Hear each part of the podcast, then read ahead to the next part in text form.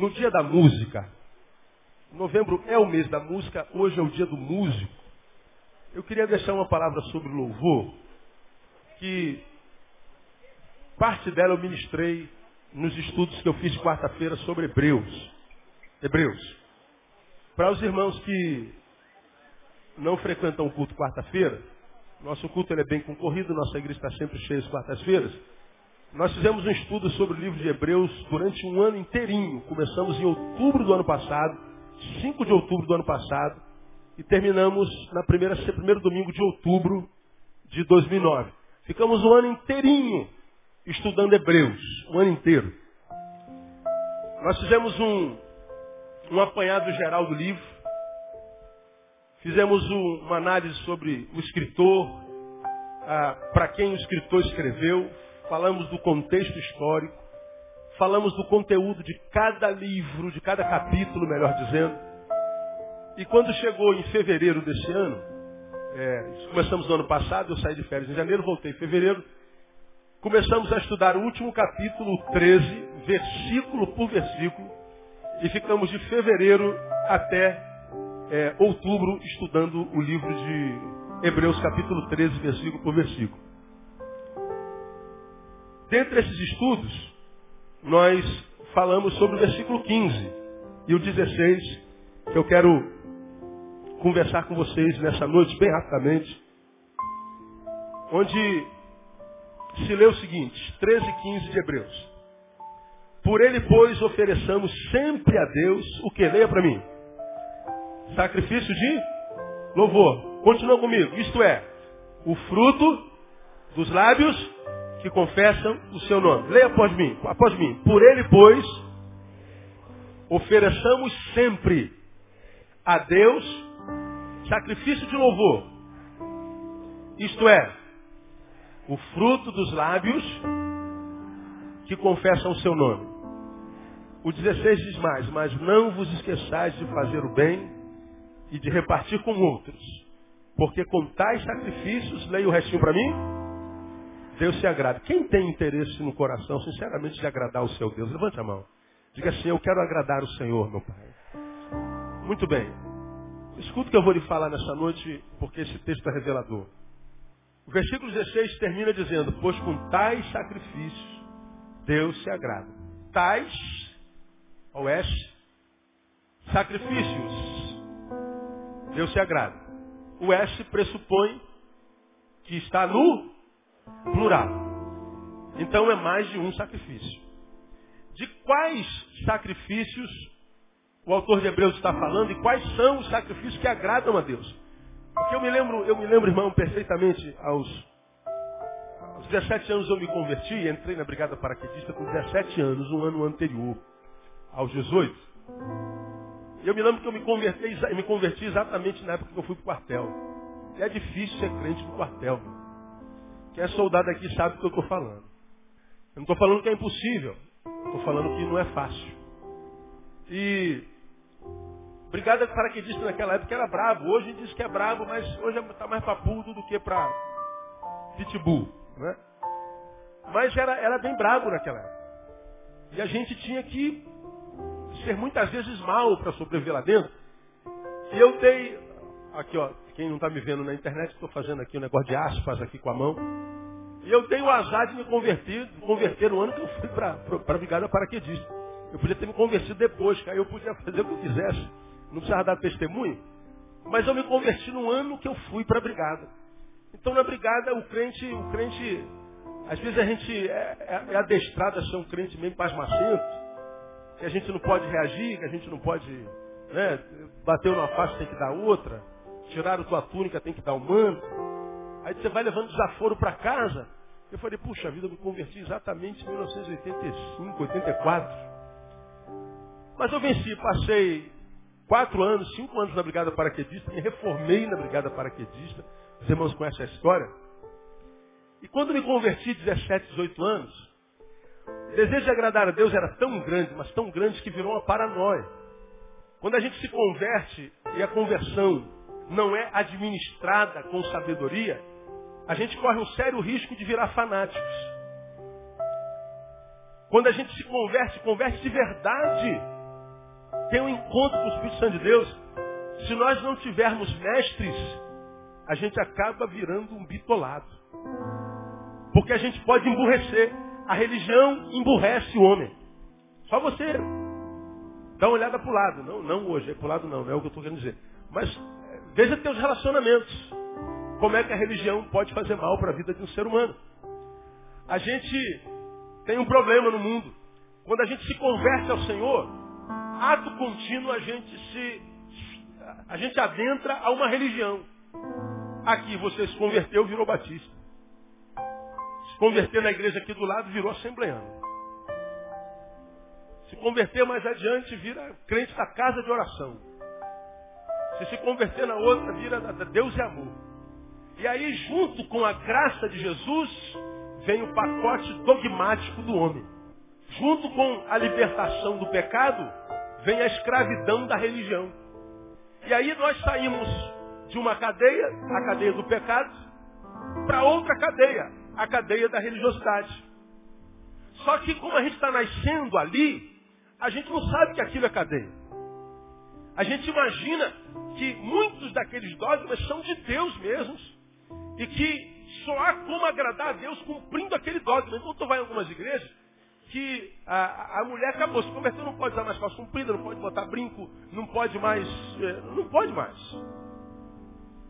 E a gente vai ouvindo que não pode, porque se, se, se você usar, por exemplo, meu irmão usar short e dormir de pijama sem, sem, sem, sem calça, só de, de short, se o anjo te visitar de madrugada, você perde a bênção porque o anjo vai embora porque ele viu a sua perna. E o cara vai ouvindo isso e vai acreditando que isso é de Deus. Você vai em igrejas onde o casal se converte, o marido não pode ver mais o corpo da mulher. Tem que fazer sexo com um lençolzinho furado. A gente ri, mas é verdade. É verdade. Não mais é lícito ver o corpo do seu cônjuge. Mesmo que o cônjuge seja você, a gente se torna uma só carne. A gente vai virando paranoico. A gente acredita que nós somos o povo de Deus, temos que nos separar do mundo. E eles acreditam que a separação não é mais conversar com os amigos, não é mais conversar com o vizinho. Eles acreditam que a separação do mundo é o completo isolacionismo, como se a igreja fosse transformada num mosteiro. Então a gente só se relaciona com igual. A gente não é mais luz do mundo, a gente é a luz do tempo. E aí quando você vê um irmão teu conversando com um amigo da faculdade, pronto, é um escândalo. Aí os crentes que são bitolados por causa da religião, salvos e libertos da escravidão do pecado, mas sem saber são escravizados pela, pela escravidão da religião. E o que é triste, é mais fácil se libertar do pecado do que se libertar da religião. Porque quem está no pecado sabe que é escravo do pecado. Mas quem está na igreja nem sempre sabe que é escravo da religião. E aí nós nos convertemos, imaginamos que saídos do pecado, ingressados na graça, na igreja, nossa vida vai deslanchar. Nós vamos ser felizes. E às vezes não acontece isso na vida de muitos crentes. O que muda é a linguagem da briga, o que muda é a razão da discussão, o que muda é a geografia da discussão, mas o espírito que dirige a casa é a mesma, é o mesmo. E nós vamos é, adentrando no conhecimento da religiosidade, Vamos mudando o exterior, a forma. Deixamos de dizer bom dia, falamos a paz do Senhor. Dizemos dizer boa tarde, deixamos de dizer boa tarde, dizemos graça e paz. E começamos a falar o evangeliquez e achamos que porque falamos uma nova língua evangelical, a graça de Deus tomou a nossa vida e a gente muitas vezes só vai perceber que a gente está perdendo tempo na igreja muitos anos depois. Muitos anos. Eu estou com 43 caminhando para o 4. Sou nascido e criado no Evangelho, pastor há 19 anos, ano que vem completo 20.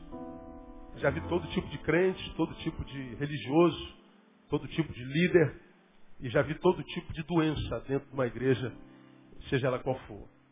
Visto pessoas onde a graça esbarrou nele, mas quando a gente se converte, nós também entramos no, no sistema religioso, e às vezes o sistema religioso é tão fechado que a graça de Deus não consegue romper e não transforma a nossa vida numa vida que vale a pena ser vivida, como eu digo sempre. Esse texto de Hebreus é um texto que foi escrito para judeus que se convertiam ao Messias. Judeus conversos. Judeus que acreditavam que Jesus, de fato, era o Messias. Porque você deve saber que até hoje os judeus não acreditam que Jesus é Messias. Vocês sabem que os judeus até hoje esperam o Messias. Tanto é que no calendário judaico, nós não estamos em 2009, estamos em 4 mil. Você sabe? Alguém sabe aí que não sabe desse cantar? 4 mil, 5 mil burdoados. Porque eles ainda esperam o Messias. Jesus foi um líder, mas não foi aquele que veio remir Israel. Ele não é o filho do Todo-Poderoso, não é aquele que veio com o seu próprio sacrifício é, resgatar o povo do seu pecado. Então, os judeus ainda esperam o Messias. Só que, lá no tempo de Jesus, alguns judeus acreditaram que ele era o Messias. E qual era o problema do contexto de Hebreus? Judeus convertidos, e o judaísmo é tradição, vem de pai para filho, de filho para neto, de, de avô para neto, e vai passando. É, é, é como, como, a religião oficial. Por que, que você é da religião que você é? Porque teu avô foi, teu pai foi, tua mãe foi, você é, e você diz, meu filho também será, meu neto também será. E a gente transformou a religião como um meio de chegar a Deus, a gente sabe que só existe um meio de chegar a Deus. Como é o nome do caminho que leva a Deus? Jesus. Religião não leva a Deus. Isso é engano. E a gente vai de tradição em tradição. E se você perguntar a quem está na tradição da religião, quando foi que você se converteu? Ele não sabe nem o que, é isso. Ele nem sabe que precisa de conversão. Ele nem sabe do que fala Isaías. Deixe o ímpio seu caminho e converta-se ao Senhor, que se compadecerá dele. Não, mas ele, ele é o que é porque o avô foi, o pai foi, ele é, e vai de tradição em tradição. Você falar de conversão, não sabe. Se você perguntar ah, ah, o que, que é o batismo, ele também não sabe. Porque o batismo é uma tradição. Você tem que batizar seu filho, porque se não batizar seu filho, o que, é que acontece? Como ele morre? Não, não ouvi. Morre pagão. Pergunta, o que é morrer pagão? Também não sabe. Por que, que batiza então? Para não morrer pagão, pastor. Mas por que, que não pode morrer pagão? Ah, eu não sei. Eu não sei nem o que, que é isso. Quantos aqui batizaram o filho? Pequenininho aí. Só isso. Ah, deixa, tem vergonha não, irmão. Levanta, deixa sem vergonha. Seja sem vergonha. Pois é. Por que, que batizou? Porque tem que batizar. Para não morrer pagão. O que é morrer pagão? Também não sei, mas sempre ouvi falar isso, pastor. Então a religião virou uma tradição. É como um clube. Por que você é flamenguista? Flamengo é o melhor time do Brasil, não é? Pois é. Desde sempre, não é? É. Por que você é flamenguista? Vascaíno. Vasco é o melhor time do Brasil? Por que, que você é vascaíno? Vamos trocar de clube? Não cabe. Quem troca de clube é o quê? Vira casaca. O que é vira casaca? Traduz, irmão. Vira casaca. Não tem tradução, né? Pois é. Então, é, trocar de clube. Eu vou deixar de ser flamenguista para ser vascaíno. Olha, é uma evolução enorme. Mas, cabe na cabeça do flamenguista? Não cabe. Não cabe. Porque, meu Deus, trocar de religião. Eu sou, eu sou flamenguista desde sou vascaíno. É, é Fluminense e Botafogo, a gente nem fala porque não. É. Então, tô brincando, filho, não leva a mão, não. É brincadeira. Vamos falar, vamos voltar para a Bíblia aqui, que isso é negócio da briga, né? Voltar para a Bíblia. Então, é, é, por que a gente não troca de clube? Tradição. É a camisa do meu coração. Gente beija lá o, o escudo. Olha o jogador, todo clube que vai tem o escudo, né? Quem pagar melhor, a gente vai. Fazemos qualquer negócio. Aí a religião virou a mesma coisa, tradição. Por que, que você é dessa religião? Tradição. Não tem uma lógica, não tem uma razão, não tem nada. Tradição. Nasci aqui na família assim e vou morrer assim. Legal. Esse tipo de religião não gera vida na vida dos seus súditos. Porque não é religião que nos leva a Deus, é Jesus de Nazaré. Hebreus foi escrito para um grupo de judeus convertidos, que quando chegaram no meio dos discípulos, encontraram alguns discípulos que disseram para eles, olha só, vocês se converteram agora, tente se circuncidar, como diz a lei de Moisés. Aí chegou alguém que falou assim, não, gente, eles não precisam se circuncidar, eles não são judeus. Não, mas é, tem que se circuncidar, porque a circuncisão está na lei de Moisés. Pois é, mas não está na vontade de Jesus. Está na lei de Moisés, mas não está na graça de Jesus. Quando Jesus inaugurou o tempo da graça, ele disse, a minha graça te basta. Não precisa mais tirar a pelezinha lá do, bichinho. Não precisa mais circuncidar. Não precisa mais obedecer os cerimoniais judaicos. Não precisa mais a festa dos pães ázimos. Não precisa a festa do urim, do tumim. Não precisa mais as festas judaicas. Não precisa mais dos ritos judaizantes. A graça de Jesus basta. Quem aceitou Jesus tem tudo que precisa para ter uma vida que vale a pena ser vivida. Quem tem Jesus aqui? Diga que tem Jesus, pastor.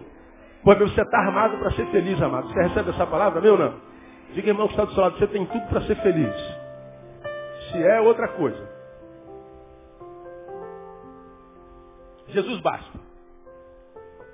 Não vou ler agora para a gente ganhar tempo. Quando chegar em casa, leia Atos capítulo 15. E você vai ver uma briga, a primeira briga horrível que teve entre os apóstolos na igreja por causa disso. Alguns se converteram e eram judeus. E trouxeram a bagagem religiosa para a relação com Deus. E aí quando outros se convertiam, mesmo não sendo judeus, eles diziam, vocês têm que aceitar Jesus, mas têm também que se submeter ao rito da religião. Aí teve uma briga feia lá entre os apóstolos, lá do capítulo 15. Leia porque é curioso. Aí o autor de Hebreus, que a gente não sabe quem foi, alguns acreditam que foi Paulo, outros acreditam que foi Apolo, outros acreditam que foi uma mulher. Eu acredito que tenha sido Paulo, não sei. O autor de Hebreus escreve a carta para os judeus conversos e começa a doutriná-los a respeito de vários assuntos que estão aí nesse livro, que é um dos livros mais lindos da Bíblia Sagrada, e para mim, como eu falei no ano passado, é o maior tratado cristológico que nós temos na Bíblia Sagrada. Quem quer conhecer a obra do Messias e do Cristo de Deus, leia Hebreus bem devagarinho, mastigando com os dentes do cérebro. Nesse versículo 15, o autor diz o seguinte, por ele, pois, ofereçamos sempre a Deus Sacrifícios de louvor, isso é o fruto dos lábios que confessam o seu nome. Nós explicamos isso aqui muito facilmente. Ofereçamos sempre a Deus sacrifício de louvor. Porque no rito judaico, todo louvor que se fazia a Deus era através do sumo sacerdote que matava um animal em holocausto e em adoração ao Senhor. O povo pecou.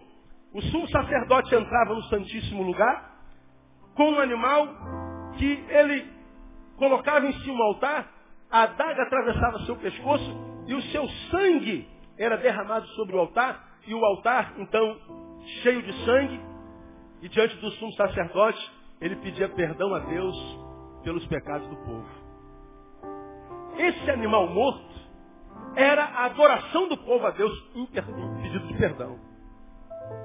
Era o sacrifício que o povo oferecia a Deus através do sumo sacerdote. Agora, quando o autor de Hebreus escreve essa palavra, por ele, pois, ofereçamos sempre a Deus sacrifício e louvor, ele está dizendo, gente, agora, na graça, a forma de adoração é diferente. A forma como nós adoramos a Deus agora não é mais como o rito judaico. Acabou o tempo da lei. Acabou o tempo do sacrifício. O sacrifício final foi feito por Jesus na cruz do Calvário. Então a adoração é diferente. Agora, imagine você, os hebreus que toda vez que sacrificavam ao Senhor, pensavam logo em matar um bicho. Um carneiro, um boi. Adoração, morte de bicho. Adoração, morte de boi. Adoração, sangue de carneiro. Adoração, morte. O autor vem de gente agora, no tempo da graça, a adoração que a gente oferece a Deus não é mais através de um cabritinho ou de uma vaquinha, é através de Jesus. Jesus é o caminho que conduz a nossa adoração até Deus. Por ele, pois, ofereçamos sempre a Deus sacrifício louvor. Mas não vai matar nada? Não. Jesus já foi morto lá na cruz do Calvário, como aconteceu algum tempo atrás.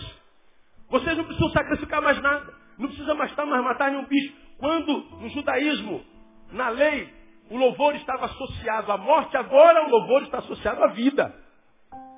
Não precisa matar mais nada. O que Deus quer de vocês é vida. Eu vim para que vocês tenham vida e vida com abundância. O projeto de Deus para nós é vida.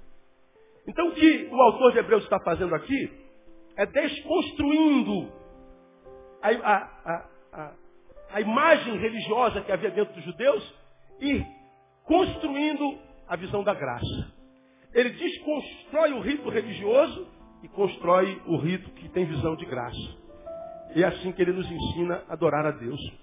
Por que, que eu acho, irmão, que falar que a adoração é importante? Porque a Bíblia diz que quando os olhos do Senhor passam pela terra, ele não está procurando apóstolos.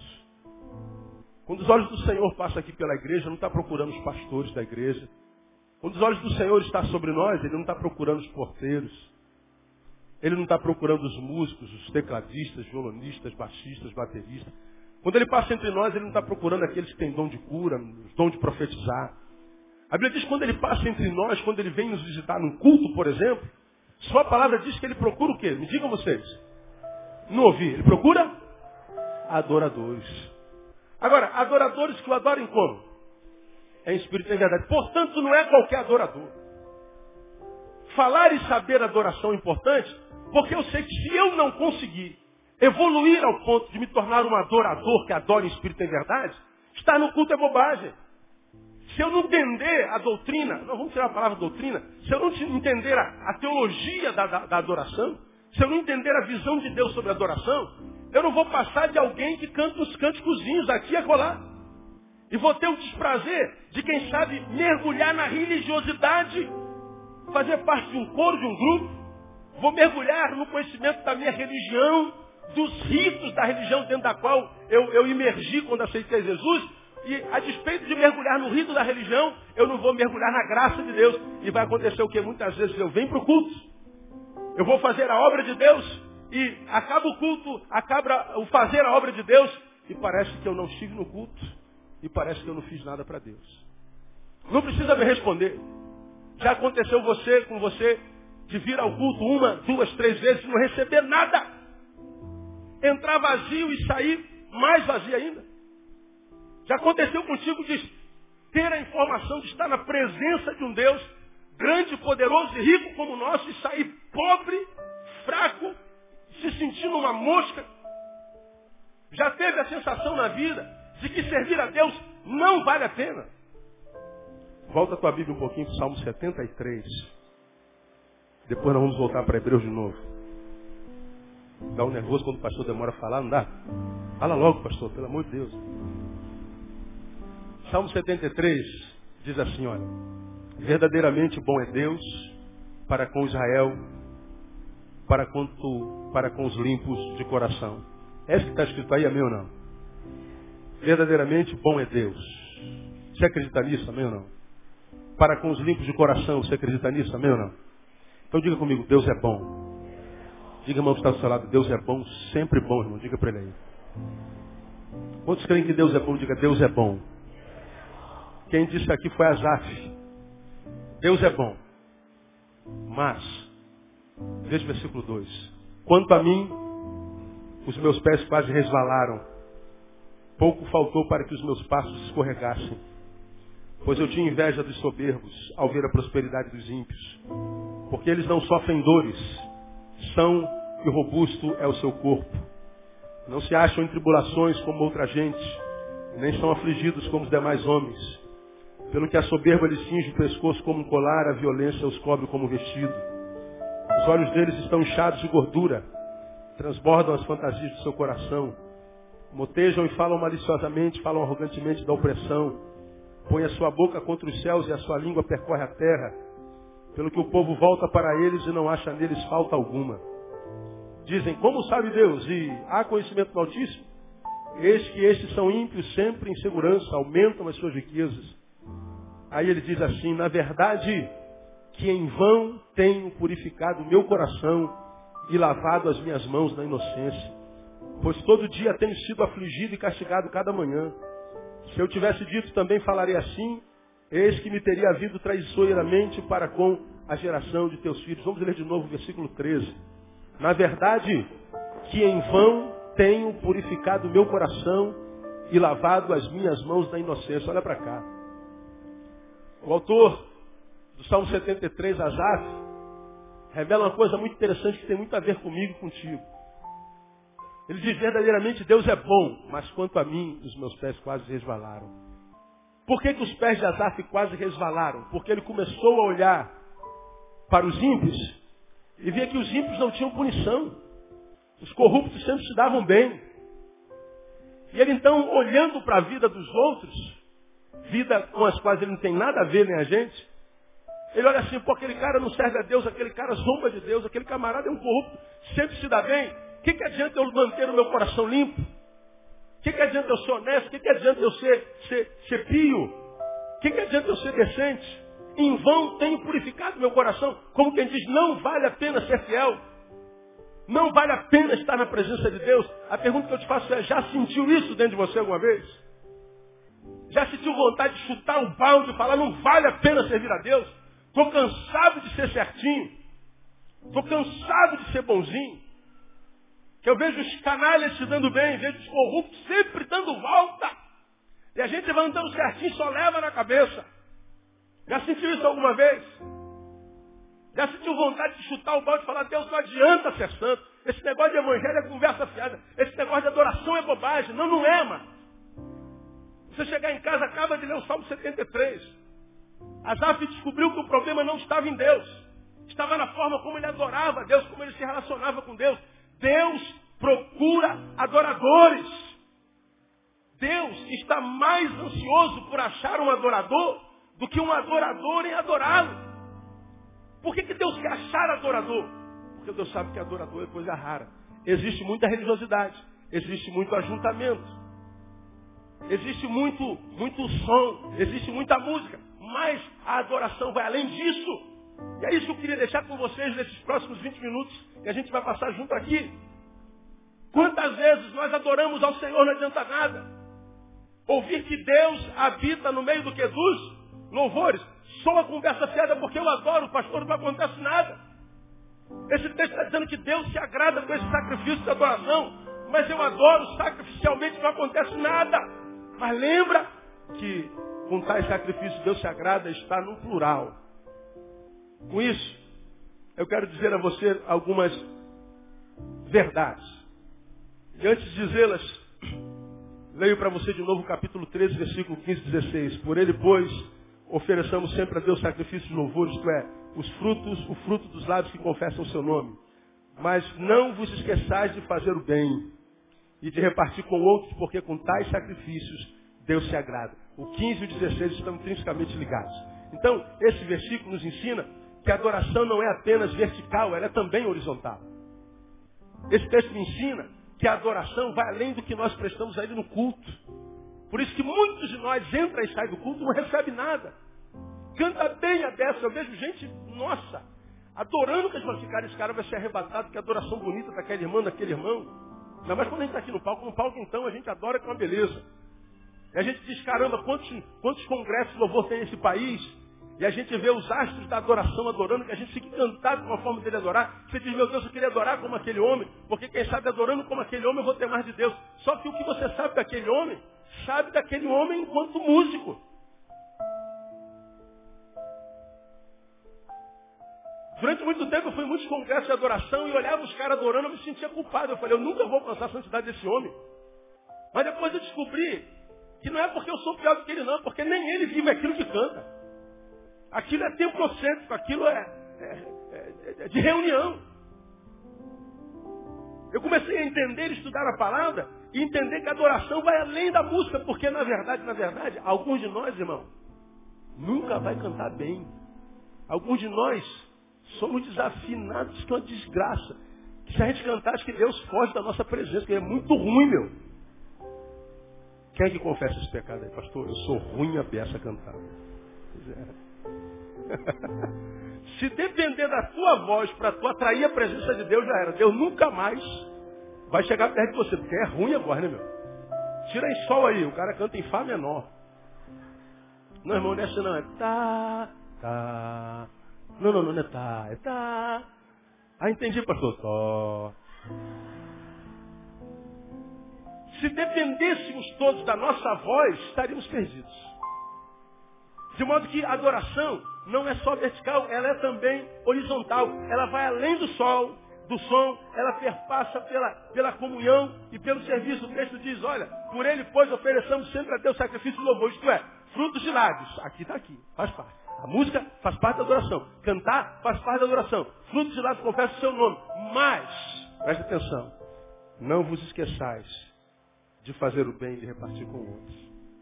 Pastor, eu canto muito bem, adoro, sinto arrepio, eu, eu me sinto arrebatado. Legal, isso é bom, mas não só se arrebata nem se arrepia, não. Não se esqueça de repartir com os outros. Não se esqueça de fazer o bem. Como quem diz, se você só canta, se você só se arrepia, se você só cai no espírito, se você só me adora com canções no meio da congregação, saiba, você se frustrará. Você vai entrar e sair da minha presença sem receber nada. Porque a tua adoração é aleijada.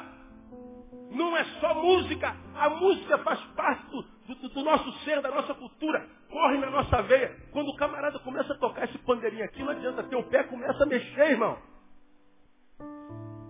A gente não gosta de carnaval, não é verdade? Ou não? Mas, quando aquela escola de samba começa a bateria,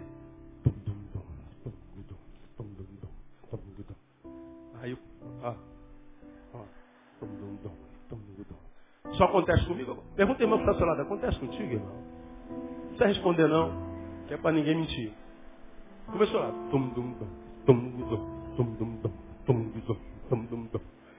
O cara vai dando um negócio assim dentro da gente. Né?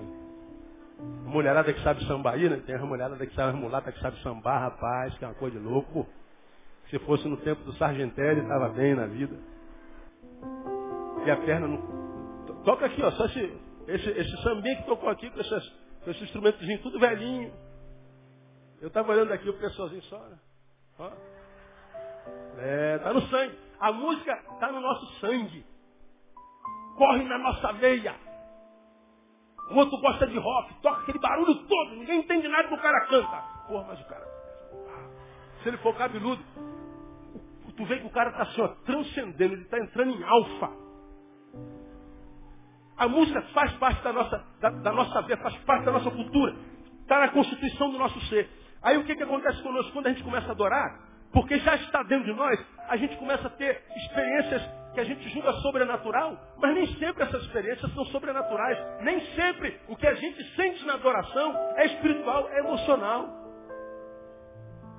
Eu não estou dizendo que a gente não sinta algo espiritual quando adora, eu estou dizendo que nem tudo que a gente sente quando adora é espiritual, pode ser emocional.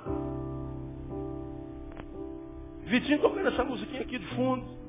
Se eu começar a contar a derrota aqui, irmão, daqui a pouco você está chorando. Porque a música vai entrando assim, ó, nas nossas emoções, vão mexendo com elas. Daqui a pouco está chorando, você fala assim, pastor, estou sentindo o Espírito Santo. Não, não, é tristeza mesmo.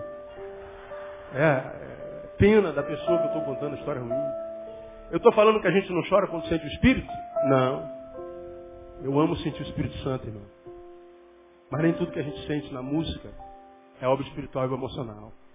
E quando é obra emocional, pastor, o que, que acontece? Termina quando o culto acaba. Não amanhece com você segunda-feira de manhã.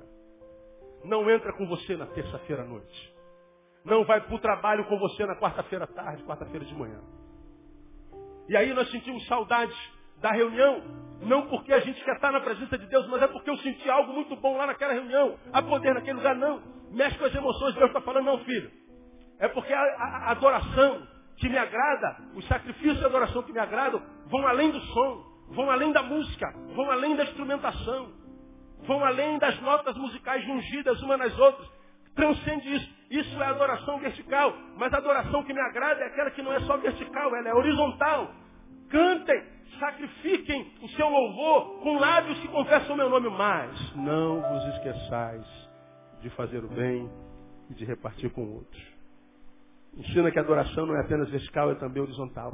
Então, quem tem o interesse de agradar a Deus e ser por Ele abençoado, tem que entender que quando o culto acaba, nós entramos para adorar, mas saímos para servir.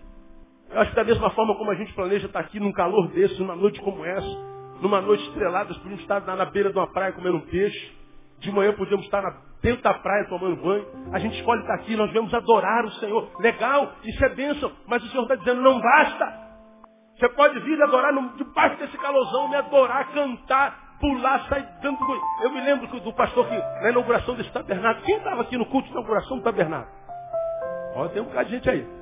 Você lembra do pastor que eu convidei para pregar? Ele ficou tão encantado com a coisa que ele desceu daqui do púlpito e foi correndo aqui nesse corredor, pregando e correndo, foi lá no fundo, deu a volta, aí voltou correndo por aqui. Quem se lembra dessa cena aí? Alguns se lembram. Aí quando ele subiu aqui, pulou aqui em cima, isso demonstrando que está no óleo, está no fogo, e o fogo do Espírito me pegou, ele pulou de lá para cá, quando ele pulou, o pé dele escorregou e puf! Caiu com a cabeça no chão. Ainda não tinha piso aqui em cima, era, era cimento igual aí, só que não era pintado. Ele, ele negão com a roupa preta, aí ficou tudo branco. Aí acabou o culto e continuou correndo por aqui, só que a gente olhava mais para a sujeira do corpo dele, que estava molhado, do que para o sermão dele. Vocês se lembram disso agora? Quem se lembra o que ele pregou? Ninguém. Não basta o que nós fazemos aqui dentro desse santuário. Não basta o que a gente oferece ao Senhor aqui dentro. Se isso é uma realidade, escuta o que eu vou lhe falar. Nós nunca mudaremos o Brasil. Nós nunca mudaremos o Rio de Janeiro. Nós nunca mudaremos os ares da nossa cidade apenas através de eventos de adoração e louvor. A igreja do Brasil nunca mudará o Brasil só frequentando a cultos. Quantos seminários de adoração e louvor você já participou na sua vida? Quantos? Quantos eventos já foi? Toda semana tem cinco. E a gente vai de evento em evento, aprendendo que tudo que a gente faz para o Senhor é sempre através da adoração musicada, da adoração templocêntrica, da adoração congregacional, mas não fala de serviço. Agora pega tudo que você recebeu em seminário de louvor e tenta trazer à memória. Vê se sobrou muita coisa dentro de você. Tenha coragem. Nem sempre sobra alguma coisa. Porque são informações, mas informações que nos dizem que nós temos que fazer dentro do tempo. E esse texto está dizendo, olha, é muito importante que vocês fazem dentro do tempo, mas quando sair do tempo tem que continuar adorando. A gente só muda a nossa vida, muda a vida dos outros, muda a vida da nossa casa, a vida da nossa cidade, quando nós entendermos que o que Deus quer de nós vai além do evento. Nossa adoração, se não temos essa consciência, é reduzindo a um sino que retine. E é um sino que retine, se ela for só verticalidade, é som. Bem, acabou. Acabou o culto. O que você recebeu no culto acabou também. Eu preguei aqui alguns domingos atrás, amados, que eu, eu tenho pedido a Deus, e isso eu peço há muitos anos, misericórdia, desde que eu sou gente. Eu tenho pedido a Deus a graça de conhecer o Deus da segunda-feira, o Deus da terça. A gente já aprendeu na, no caminho que domingo é dia de quem? do Senhor. Ah, domingo é dia do Senhor. Domingo é dia do Senhor, dia do Senhor, então a gente vai para a igreja. Segunda-feira é dia de quem? De quem a terça? A quarta, quinta, sexta, de quem são? E o sábado, de quem é? Bom, a gente não sabe. Mas domingo todo mundo sabe. Domingo é dia do Senhor. Então o dia de receber do Senhor é domingo. E eu me lembro da minha adolescência, Deus, eu quero Deus da segunda-feira. Eu quero Deus da terça Deus do quarto. Eu quero Deus da quinta, Deus da sexta. Eu não quero precisar ir para a igreja para receber do Senhor. Porque um Deus que só se manifesta no templo é um Deus muito pequeno. Um Deus que só se manifesta no meio de uma congregação enorme é um Deus muito pequeno. Eu não quero aquele Deus, não. Eu quero Deus que não tem relógio na mão e nem calendário. É um Deus que é burro. Ele não sabe quando é segunda, quando é terça, quando é quarta, quando é quinta. Ele simplesmente é Deus e te abençoa a qualquer hora, a qualquer instante, a qualquer momento da vida negócio de segunda, segunda é invenção nossa. Deus não sabe o que é isso. Ele é Deus, amado. É a mesma unção que você recebe no louvor congregacional. Deus está falando, faz isso na quinta-feira à tarde que você vai ver. Eu me manifesto lá no, no meio do, do teu louvor, no nome de Jesus. Eu encho o teu banheiro da minha glória. Eu encho o teu escritório da minha glória. Eu encho a tua casa da minha glória. Agora, quando a tua adoração for além da verticalidade, abençoa quem nessa semana, filho? Eu não abençoei ninguém, pastor. Então a tua canção, ela não vai ser Razão de muita alegria para mim, filho. Deus está dizendo que Ele se agrada da adoração, que transforma a adoração numa cruz, vertical e horizontal. Quando nós adoramos nessa perspectiva, nós estamos carregando a cruz de Cristo. Se não for assim, vamos ser como a maioria dos crentes que eu e você conhecemos. Tudo que temos de Deus, temos de Deus no culto. Eu sei porque numa multidão como essa, certamente alguns de vocês têm desafios grandes a encararem nessa semana. Hoje batizamos o Ney e o Ney tem leucemia. Ele saiu do batismo direto para o hospital para operar. Ele falou, não vou batizar, não vou operar sem antes me batizar. Conversou lá com o pessoal, ele batizou, saiu do batismo e foi direto, né, Vânia? Entrou no carro e foi direto para o hospital. Foi feliz. Fuca. Joguei bola com o Fuca no Jardim Novo durante muito tempo. E o Fuca hoje tem leucemia, tem câncer. Mas ele falou, quero me batizar. E ele foi direto para o hospital. Segundo informações, foi feliz, mas feliz da vida. Agora, se ele opera hoje, quarta-feira ele não vai estar no culto. Se o Deus dele é o Deus que só se manifesta no culto, quem é que vai operá-lo quando estiver no centro cirúrgico? Qual o Deus que vai ministrar graça sobre ele quando ele estiver na quinta-feira em recuperação? É o Deus dessa palavra aqui, irmão, que não precisa de culto para se manifestar na nossa vida. Nós precisamos entender que a nossa dependência não pode ser de um ajuntamento. A nossa dependência tem que ser de Deus. Quantos de vocês não dependem de um culto para sentir a alegria de Deus? Quantos de nós não precisam de oração de alguém para sentir a presença de Deus? Quantos de nós precisam de uma intervenção humana para que a gente perceba que Deus está se manifestando? Deus está falando assim, filho, não existe mais sumo sacerdote, acabou. Não existe mais intermediário entre você e Deus. Até aquele tempo havia. Mas quando Jesus foi crucificado, diz o texto, que o véu do templo se rasgou do alto a baixo. Como quem diz, agora não há mais separação entre vocês e o altar. O altar está livre para cada um de vocês. Vocês não precisam do pastor nenhum para sentir o poder de Deus. Não precisa estar na igreja batista para sentir o poder de Deus. O poder de Deus você sente onde você estiver, onde você invocar em espírito em verdade. E você precisa tomar isso como verdade na sua vida, meu irmão. Precisa tomar isso como verdade. Porque senão a gente vicia no outro. Ah, pastor, eu não, não vou para a igreja hoje, meu Deus, eu vou, eu vou adoecer, pastor, estou doente. Ai, pastor, eu não vou para a igreja. Não, preciso para a igreja, a igreja está dentro de você. Visitamos o setor infantil do INCA essa semana. Aí passamos dentro de um monte de, de enfermaria. Fomos vendo aquelas crianças internadas ali carequinhas, com sondas traqueostomizadas, algumas no CTI entubada. É muito deprimente. Dentro do quarto onde nós fomos tinha aquela, aquela cara. Vivi. Vivi. Quatro anos, moço. Cinco anos. Eu estava com, com, com o Rafaelzinho, aí a Vivi estava fora. A Vivi chega, carequinha, com sonda, aí a sonda, o, o soro, fica naquele ferrinho que eles carregam pelo corredor. Onde vão é o carrinho deles.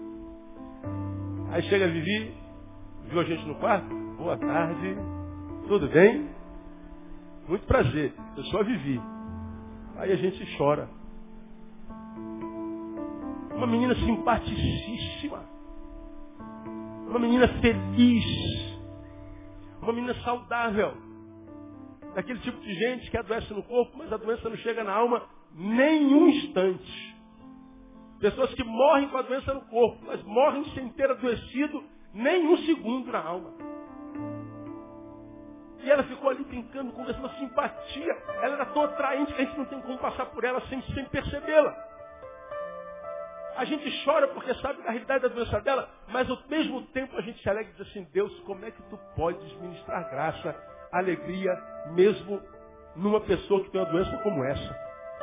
Como é que a gente encontra alegria dentro do setor de, de câncer do INCA, do infantil? Como é que a gente encontra esperança lá naquele lugar? Como é que a gente encontra graça naquele lugar? Porque na cabeça de nós, a graça de Deus só é graça se livra do câncer.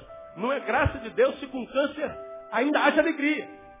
Porque a Bíblia diz onde abundou o pecado, superabundou a graça. Se eles dependessem da igreja para receber de Deus, morreriam. Mas não, você entra naquele, naquela enfermaria e você percebe que a graça de Deus perambula por aquele lugar de tristeza Naquele vale da sombra da morte existe a mão do nosso pastor que diz nada nos faltará. Olha lá. Então estar na igreja é uma bênção, você não deve ser viciado em igreja. Dependente da igreja, a igreja tem que ser um lugar onde gente vai por prazer e não porque é viciado. Igreja tem que ser um lugar que a gente vai porque a gente tem gosto de estar com os irmãos e receber da palavra. E não porque depende dela intrinsecamente para sentir uma gota de alegria. O Deus dos céus, que fez os céus e a terra, diz a sua palavra lá em Atos 17, não habita em templos feitos por mãos humanas. Se Deus não habita em templo feito por mãos humanas, ele habita em templos feitos pela mão de quem? Dele mesmo. Qual é o templo que foi feito pela mão de Deus? Diga, eu. Deus habita dentro de você. Diga, irmão, que está ao seu lado, Deus habita dentro de você, meu irmão. Você é a casa de Deus na terra. Você quer achar Deus, não precisa vir aqui. Viaja para dentro. De modo que vir aqui não é mais um vício, é uma necessidade. Vir aqui é uma alegria, é um prêmio, é uma satisfação. Eu não vou lá para me encontrar com Deus, não, porque eu me encontro com Deus, eu vou lá. Eu não vou lá para ser abençoado, porque eu sou abençoado, eu vou lá. É diferente. Essa é a adoração.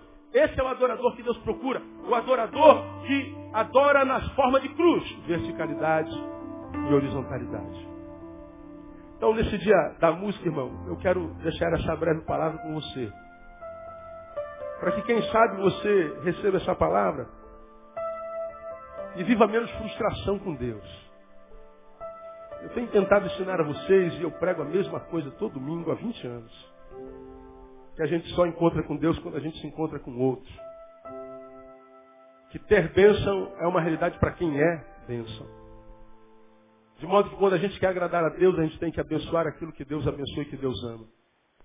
Ora, quando alguém chega perto de mim e fala bem da minha filha, por exemplo, quando alguém chega perto de mim e fala do meu time, quando alguém chega perto de mim e fala, o seu carro é bonito, quando alguém fala, chega perto de mim e vê o meu cachorrinho poodle, o shadow, e diz assim, ah, pastor, eu tenho um poodlezinho igual o seu, é muito lindo, pronto, me ganhou, falou bem do meu cachorro, ganhou um amigo para o resto da tua vida. Eu não preciso mais saber quem é você, você gosta do que eu gosto. Você ama o que eu amo. Você curte o que eu curto. Você quer agradar a Deus? Abençoa o que Ele ama. O que, que Deus ama? Deus ama esse cara que está do seu lado aí.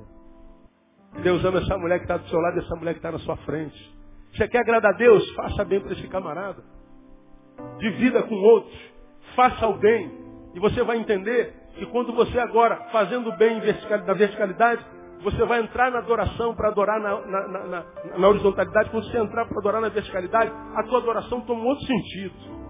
Não vai precisar mais botar aqui pá, botar a bandeira de Israel. Não vai mais precisar fazer cambalhota, não vai poder. Não, não. Você vai adorar o Senhor, Senhor, eu cheguei. E você vai ouvir, filho, eu estava te esperando. Você vai ver praticado na sua vida Isaías 58, quando Isaías lá no início disse, eis-me aqui, envia-me a mim. Deus lá em Isaías 58, no final, quando Isaías adorava, Deus disse para ele, eis-me aqui, Isaías. Ouvir de Deus, eis-me aqui, é um privilégio para quem é adorador. Então eu queria, eu queria deixar essa palavra com você que está aqui, que já é cristão. Você já é adorador.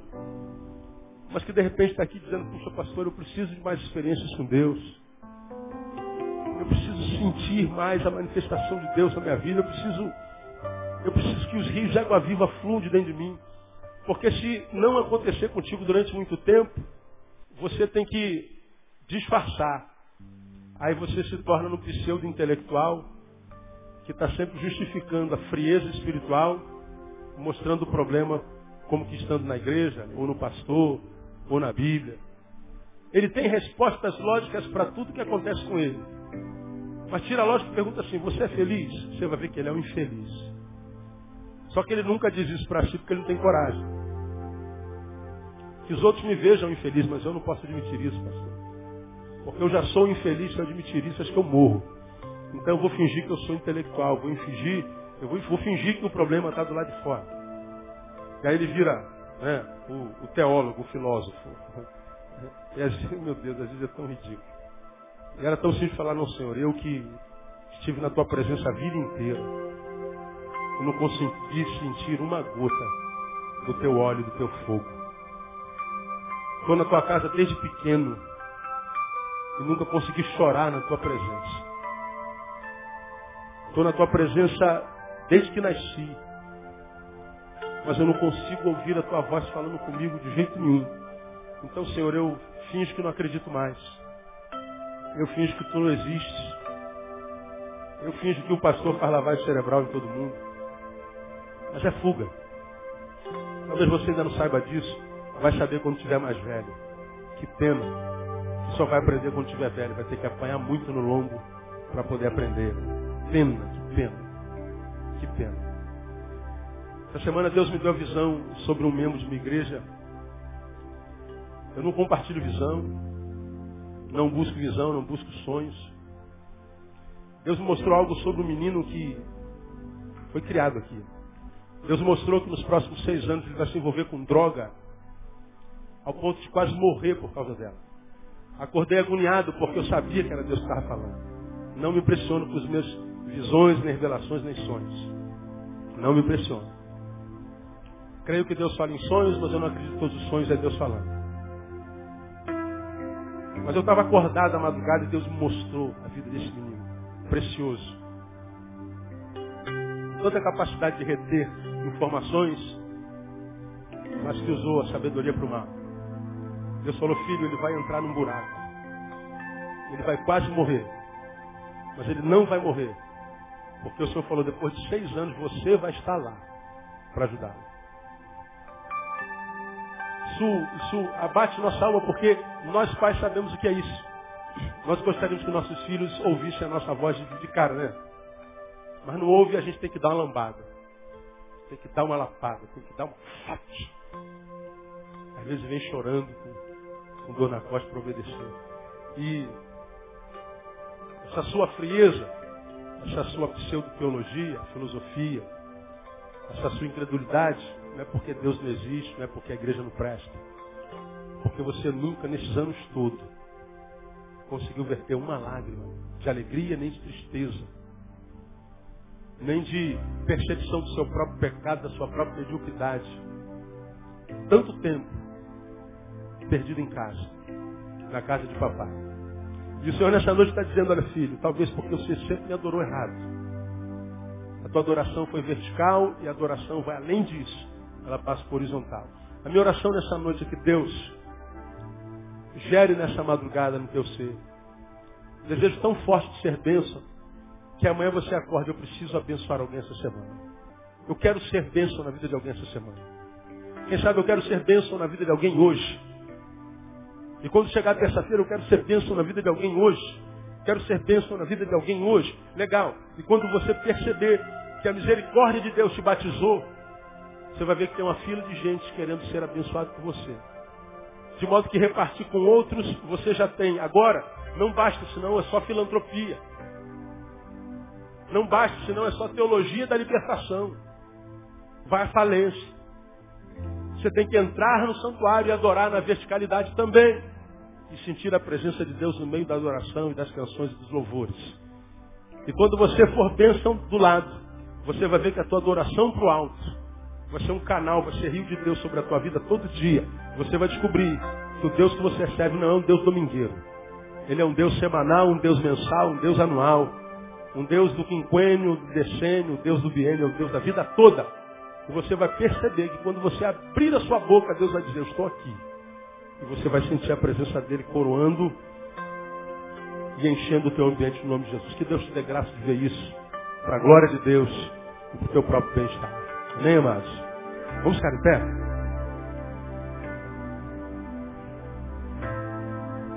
Me leva onde eu posso ouvir tua voz.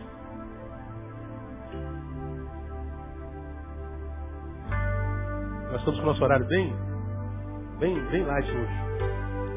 Eu queria cantar essa canção e orar com você que está aqui, que é crente. Pastor, eu preciso de mais experiências com o Senhor na adoração. Não vou dizer, pastor, que eu não tenho tido, já tive, mas as minhas experiências, enquanto lembranças, estão bem longe do hoje, estão lá no passado. Me lembro que, pastor, quando eu me converti, eu tinha experiências tão tremendas com o Senhor. Mas tudo que eu tenho dessas experiências são memórias. E o Senhor, nessa noite, como gesto de amor, está dizendo, é porque, quem sabe você ficou só na verticalidade, o Senhor está dizendo que você precisa entrar na horizontalidade. Mas, pastor, eu, eu, eu, eu tramito na horizontalidade, então você precisa mergulhar na verticalidade. Porque a adoração é cruz. Vertical e horizontal. Nós vamos cantar essa canção. Se você entende que de alguma forma essa palavra foi para você, pastor, eu preciso de mais experiência com o Senhor. Enquanto cantamos essa canção, pode tocar. Aleluia. Você sai do seu lugar, vem até aqui à frente, quero orar com você. E após a oração, nós vamos embora para casa. Eu sinto na minha alma hoje é que Deus está com saudade de você. Deus sente saudade daquele adorador que você foi. Deus sente saudade daquele tempo que você tinha intimidade com Ele, Ele podia visitar você com frequência. Deus está com saudade de você. Coisa tremenda, né?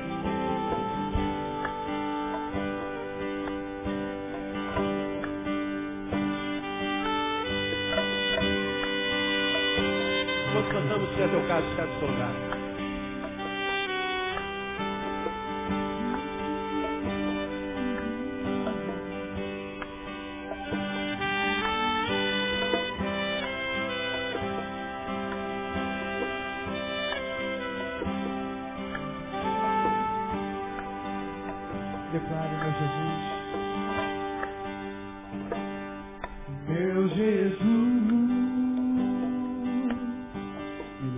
pra perto de ti, me leva onde eu posso ouvir a tua voz, pois quando eu escutar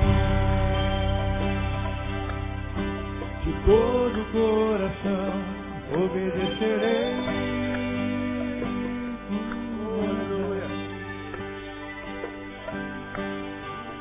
Cura meu coração. Faz em mim tua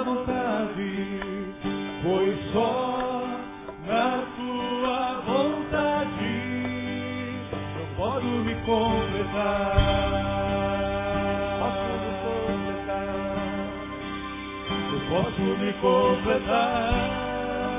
Me. Oh, não me leva, me leva onde eu posso ouvir.